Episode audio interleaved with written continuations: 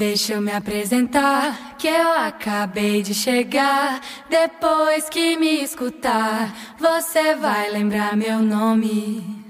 É que eu sou de um lugar onde o céu molha o chão, céu e chão gruda no pé, amarelo, azul e branco.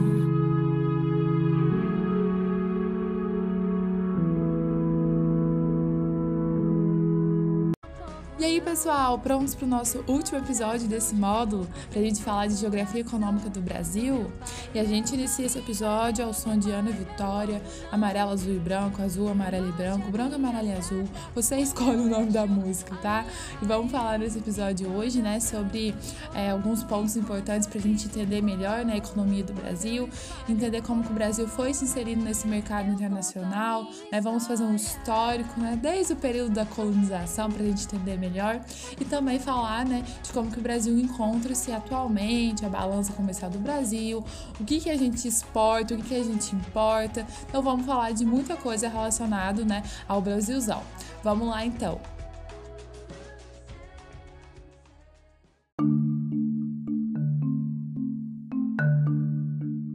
Vamos voltar no tempo agora para a gente entender melhor como que a economia brasileira foi sendo desenhada. Primeiramente, né, nós temos que ter em mente que a economia brasileira foi criada em um contexto de valorização da exportação, com baixo índice de desenvolvimento no solo nacional. Então, a gente já sabe de qual é salteado, né? É, é, o processo né, de colonização do nosso país, o quanto que a gente foi explorado, nos mais diversos nichos, né? Os vários ciclos que o nosso país passou, o ciclo do açúcar, o ciclo do café, o ciclo do ouro, o ciclo da borracha, vários ciclos, né? E todos esses ciclos vão se relacionar de alguma forma, porque tá tudo conectado, né? É, todos esses produtos, todos esses commodities, todos esses produtos que não passavam por um beneficiamento eram exportados, né, para a Europa ou para outros países também.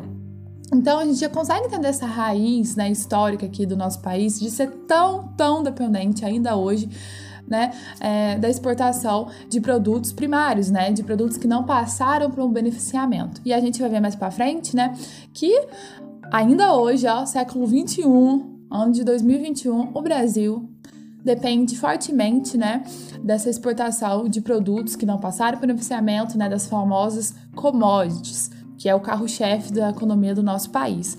Então, se a gente for lembrar quais eram as práticas é, econômicas que vigoravam na época desse início de colonização, a gente vai lembrar do mercantilismo, né? Essas práticas mercantis que diziam que a riqueza de um país era medida na quantidade de metais preciosos que ele possuía. Então, um país era considerado rico se ele possuía né, muitos metais preciosos. Quanto mais metais preciosos que aquele país possuía, mais rico ele era considerado. Então já é um negócio aqui de exploração, né, de achar um pouco de metais preciosos, de ouro, né, de prata. Não foi o que Portugal achou no começo, mas ele deu um jeito de explorar do mesma forma, né, da mesma forma. E também, né, uma questão interessante para a gente lembrar é a balança comercial favorável e desfavorável, que desde essa, desse tempo, né, desde essas práticas mercantilistas já imperava. Um país né, tem sua balança balança comercial favorável quando ele exporta mais do que importa e né, desfavorável quando ele importa mais do que exporta. E essa prática né, continua até hoje. A gente ainda fala né, que a balança comercial está favorável ou desfavorável em relação né, a essa quantidade né, que o país acabou importando ou exportando durante um ano. Então, olha como que né, essa prática acabou sendo perpetuada ao longo da história e também né, reflete muito essa importância que a exportação tem né, é, no cenário econômico de um país. Então, né, já é um começo para a gente entender né, como que foi se desenhando a economia brasileira. Historicamente, então, o Brasil é um país agroexportador. Exportador de monoculturas, de minerais, né, dos mais diversos commodities. E até hoje nós carregamos esse título. Agora a gente vai dar um salto no tempo, né? E já para um cenário, né, do início da industrialização, que a gente já viu em outros episódios, né, como que o governo do Vargas e do JK foram, né, responsáveis por dar corpo a esse processo de industrialização. Porque até então, até o governo de Vargas, o Brasil tinha passado por alguns surtos industriais, uma coisinha aqui, outra lá, era Mauá, né? Que é um exemplo, mas nunca, né, por um processo mesmo complexo de industrialização. A nossa industrialização foi tardia, mas ganhou corpo mesmo nesses governos, né, do Juscelino Kubitschek e do Getúlio Vargas. Então, o nosso processo de industrialização foi fortemente marcado pela presença do Estado. O Estado fomentou a industrialização. O Estado financiou esse projeto de industrialização. É, na década né, de 1960, o nosso país ainda vendia muitas commodities. Mas, associada à política do Getúlio Vargas, né, com esse Estado que promove a industrialização, começando pela indústria de base, e também com a chegada do JK, que vai trazer as multinacionais, o nosso cenário já começa a se diversificar. Não tão mais dependente somente né, da exportação de commodities. Começa aqui né, o início de uma diversificação. Não é aquela diversificação que a gente vai ficar totalmente independente né, da exportação de commodities, como nós sabemos que até hoje não somos independentes dessa exportação, mas já é um cenário, né, que vai diversificar a nossa economia. A gente não vai só exportar commodities, a gente vai começar a exportar uns produtos aí, né, manufaturados. Olha a importância então, né, do governo do Juscelino Kubitschek e do Getúlio Vargas, né, para dar início a esse processo de industrialização e diversificar a nossa economia. Décadas de 1970 e 1980 aí a coisa já começa a ficar complicada para o nosso Brasilzão. Lembrando que a gente está num período de ditadura militar, né, entre 70 e 80, e que os militares, de certa forma, continuaram com o projeto, né, com os projetos de JK, principalmente em relação à entrada de empresas estrangeiras aqui para o país. Então, o JK ele já começou essa abertura, né, para que multinacionais viessem para o país.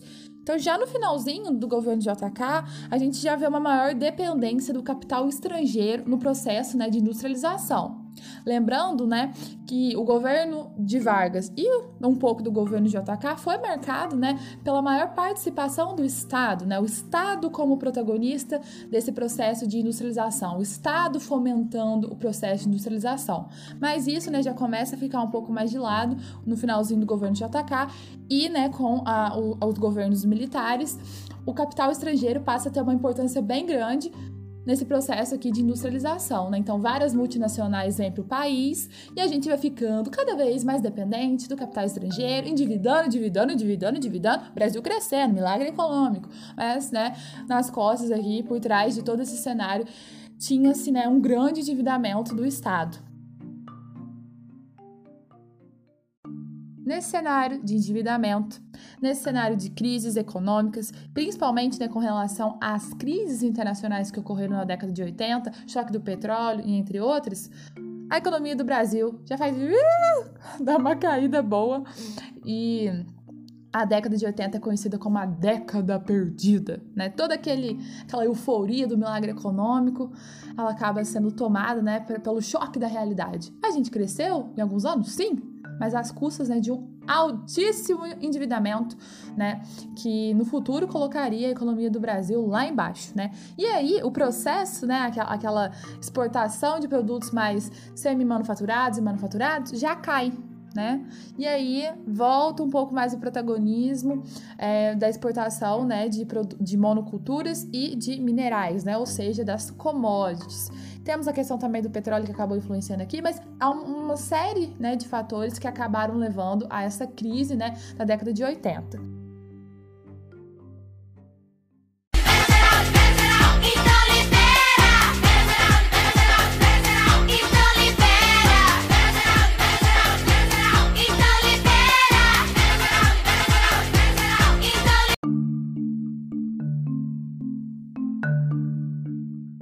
Geral, libera geral. Esse seria o trecho que melhor traduz a década de 1990 no Brasil, né? De 1990 para frente. E lembrando, né, que a gente está vivendo num período de redemocratização. Ditadura acabou lá em 1985, né? Uma transição mais gradual, veio o governo de José Sarney, que já era mais próximo dos governos militares, sem comentários por enquanto, né? Constituição, nova Constituição em 1988, Constituição Cidadã, né? Estamos caminhando para sair desse período, né, de ditadura militar. E a década de 1990 no mundo, ela é marcada, né, pelos ideais neoliberais, né? Tá pipocando ideais neoliberais por todo mundo. E o Brasil já é atraído, né, para esse campo. Se o liberalismo pregava a não intervenção do Estado na economia, o neoliberalismo já é mais radical, né? Não interfere na economia, o Estado é mínimo, desde que as pessoas se virem aí para conseguir melhores condições de trabalho, de vida, né? A gente já sabe. É como que é, o neoliberalismo ele nasce nessa década de 1990, fim da União Soviética, é, fortalecimento do capitalismo e os ideais neoliberais decolando. E isso né, vai acabar sendo refletido aqui nas nossas políticas econômicas.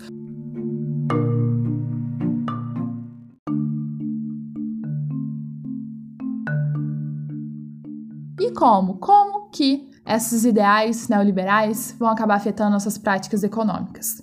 Vamos voltar um pouquinho, né?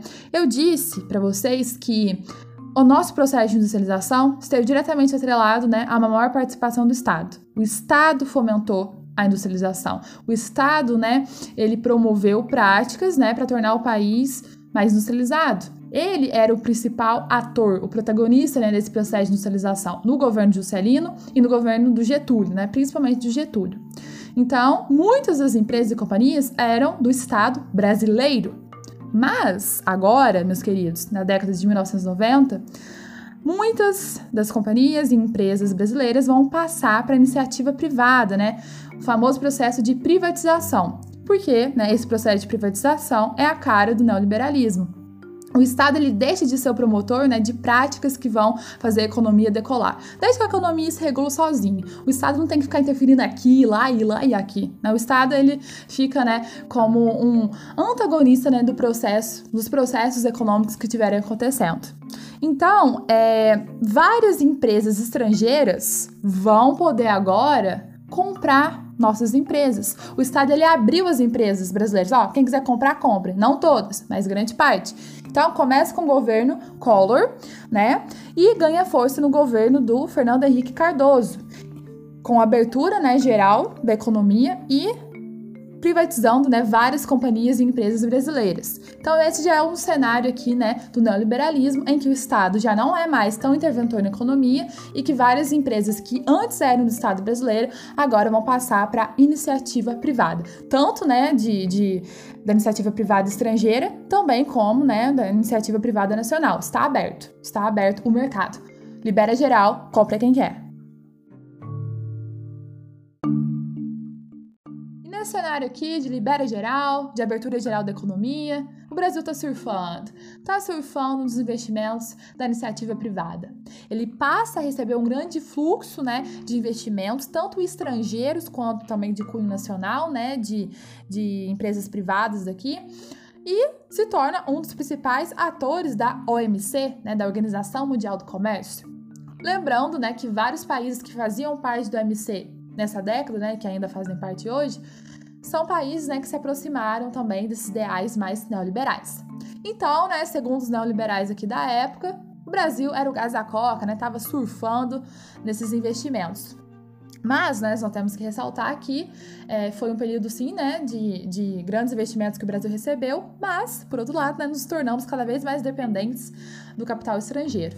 Né, cada vez mais dependentes do capital estrangeiro. E em relação à privatização, né, um debate muito importante que a gente tem que fazer, né? Mas que é complexo e polêmico ao mesmo tempo, porque tem pessoas que defendem, pessoas que não defendem, pessoas que defendem que certas empresas devem passar, né, pelo processo de privatização e certas não, né? Falam, ah, as que defendem, né, alegam que o Estado não dá conta de garantir melhores qualidades, né? Qualidades melhores para certos serviços e que a iniciativa privada vai poder cuidar melhor né, de certas empresas e vai poder promover uma alta qualidade de alguns serviços. Outros falam que não, que a iniciativa privada não consegue garantir a qualidade que o Estado consegue, que por mais que o Estado tenha algum, né, algumas empresas têm alguns problemas, o Estado ainda consegue manter e tudo mais, né? Então é um assunto meio polêmico, né? Ainda mais nesse momento que a gente está vivendo aqui no país, né, de polarização política e tudo mais. Mas a gente tem que, né, lembrar que sim, essa década de 1990, né, foi marcada por uma intensa privatização das nossas empresas estatais.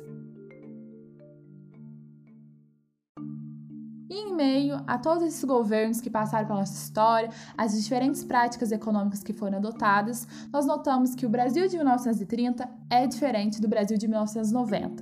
No Brasil de 1930, somente 10% das nossas exportações se faziam com relação a produtos industrializados. Já em 1990, essa porcentagem passa para 60%. Né? Então, nós notamos que, né, por mais que vários governos tenham passado, de alguma forma ou outra, eles deram continuidade né, a projetos anteriores. E no cenário atual? Bem, atualmente né, o Brasil ainda é um grande agroexportador.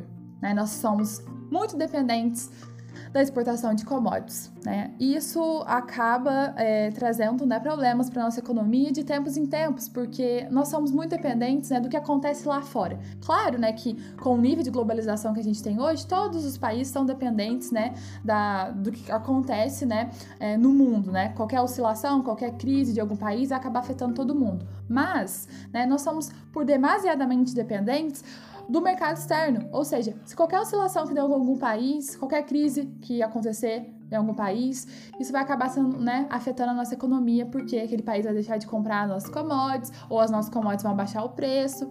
Então, nós não temos uma economia muito diversificada. Nós somos ainda hoje muito dependentes é, da exportação né, de commodities, da exportação de produtos primários, né? Por isso que somos ainda, né, um país aí é, mais subdesenvolvido, né? Tido como emergente, mas que também, né, não retira esse título de subdesenvolvido.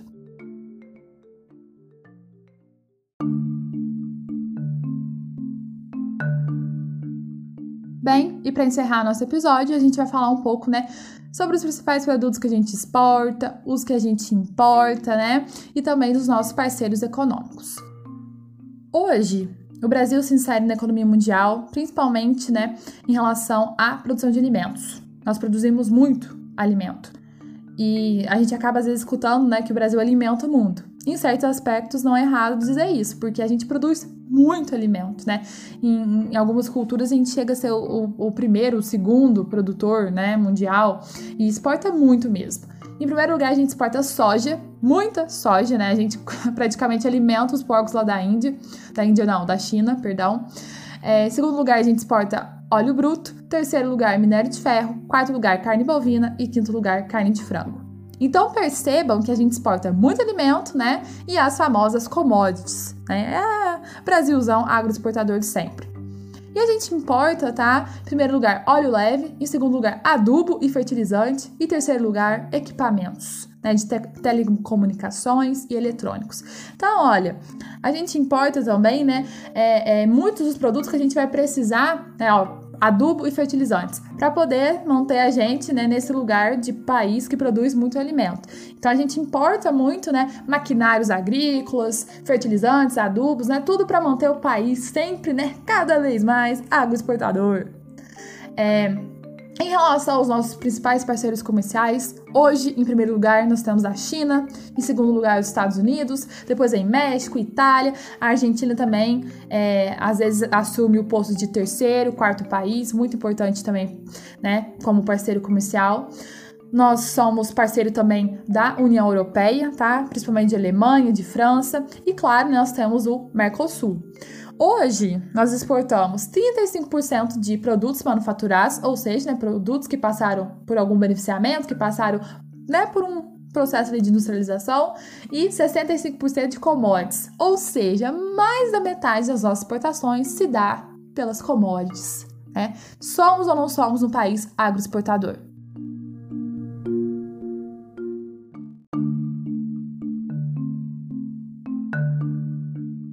Falando da nossa balança comercial.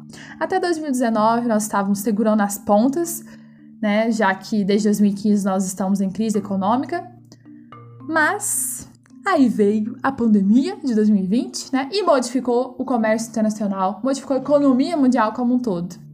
Em vários países, né, ainda estão passando por crises, assim como, né, Brasil é nós. Outros já estão conseguindo se recuperar, né, dessa crise econômica mundial, é, muitos países viram no ano passado seus PIBs diminuírem, né, não cresceram do tanto que almejavam, e outros nem conseguiram crescer, se encontram no negativo. né? Então, é, faz muito parte da realidade de cada país, do modo como a pandemia foi conduzida, né? Isso também influenciou. Não vamos colocar a culpa só na pandemia. Há fatores, né, aqui no nosso país, pensando no nosso governo atual, que influenciaram e muito, né, para que a gente se encontre né, nesse cenário, não só nesse cenário econômico, mas dessa catástrofe de quase meio milhão de mortes, né? E uh, vários fatores né, que acabaram influenciando para que a nossa balança comercial hoje né, se encontre desfavorável. Mas nós temos que, que ter em mente que, é, segundo especialistas, tá? Isso não é minha opinião, é, não é voz da minha cabeça. Se vocês pesquisarem, vão encontrar. Se o governo ano passado, né, o governo brasileiro, não tivesse é, liberado o auxílio emergencial, o tombo do nosso PIB teria sido bem, bem maior, tá? É, isso vocês vão encontrar em qualquer lugar que vocês pesquisarem, tá? Especialistas mesmo no assunto, né, economistas falando que se o governo não tivesse liberado o auxílio emergencial, o nosso tombo teria sido maior. E não só aqui em relação ao Brasil, não, tá, gente? Vários países do mundo tiveram vários auxílios, né? Promoveram políticas, né, para ajudar a população a, a enfrentar nessa né, pandemia. E se não tivesse feito isso, também teriam, né, visto suas economias em queda livre. Então é pra gente pensar, né, até que ponto que o governo deve ou não interferir na economia, né? Se os governos né, do mundo não tivessem interferido na economia, provavelmente estaríamos em um cenário bem mais caótico, né? Então é isso por hoje, pessoal. Último episódio do módulo finalizado. Eu espero de verdade que vocês tenham, né, conseguido compreender um pouco mais sobre os conteúdos, né, sobre essa geografia econômica, sobre um pouco a economia do Brasil, sobre os blocos econômicos, né, e tudo que a gente viu. Espero vocês no próximo bimestre, tá? Até mais!